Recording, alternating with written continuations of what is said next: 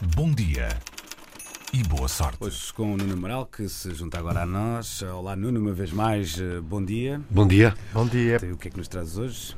Uma história que vem da Bolívia, que também arde ali bem ao lado do Brasil. O presidente indígena, Evo Morales, pegou numa enxada e numa mangueira, repetiu o feito, já o tinha feito esta semana, uh, e foi para a zona de Santa Cruz de la Sierra, que é um departamento uh, boliviano que faz fronteira com a Amazónia. Os incêndios aí das últimas semanas já uh, consumiram 950 mil hectares, quase um milhão de hectares de floresta. Evo Morales, com fato de bombeiro, com uma enxada na mão, perdeu-se no meio das chamas. Há um vídeo que está nos jornais bolivianos El Diário e também no La Razón, em que se ouve o presidente boliviano a berrar onde estão, onde estão. Evo terá ficado perdido por cerca de uma hora ou duas pelo meio das chamas, tentando escapar-lhes, e depois disse apenas aos jornalistas que foi uma aventura, que já tinha sido agricultor, vale a pena recordar que Evo Morales, o indígena que, que presida a Bolívia, era um, um sindicalista, cocaleiro, portanto